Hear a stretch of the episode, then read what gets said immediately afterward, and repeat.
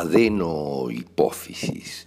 ¿Qué es la adenohipófisis o lóbulo anterior de la hipófisis? En general es una estructura glandular que pertenece al sistema endocrino. Se encuentra formada por cordones y están rodeados de una red de sinusoides. Pero, ¿cuál es la historia de la adenohipófisis? Secreta siete hormonas principales que controlan la actividad de las glándulas endocrinas periféricas, adrenales, tiroides y las gónadas también. La adenohipófisis contribuye además al control de otras actividades fisiológicas como el crecimiento, miren lo que les digo, la pigmentación de la piel, el parto, la lactancia y el equilibrio hidrosalino también.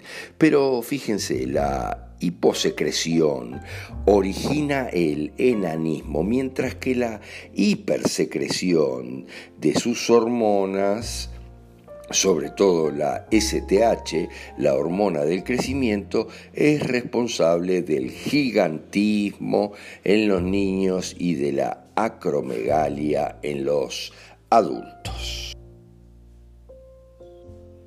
Y de aquí viene la cosa.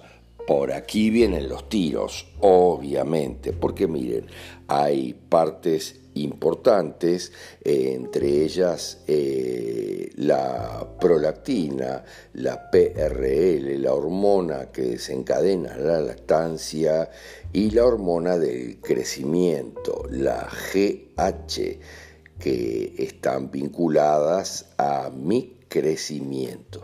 Y de ahí viene la historia. La adenohipófisis en general es un conflicto complicado porque yo tengo una poderosísima desvalorización.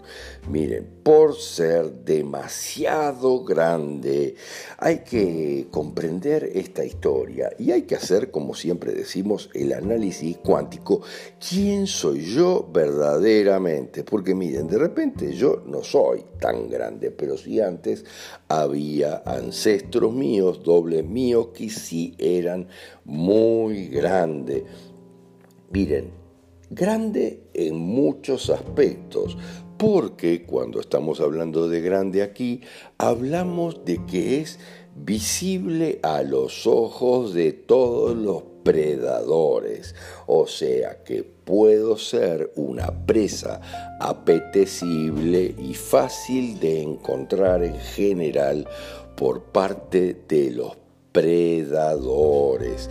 Esos son los conflictos en la realidad que tienen que ver con la adenohipófisis, la desvalorización de ser demasiado visibles a los ojos de aquellos que pueden ser mis predadores por ser demasiado grande.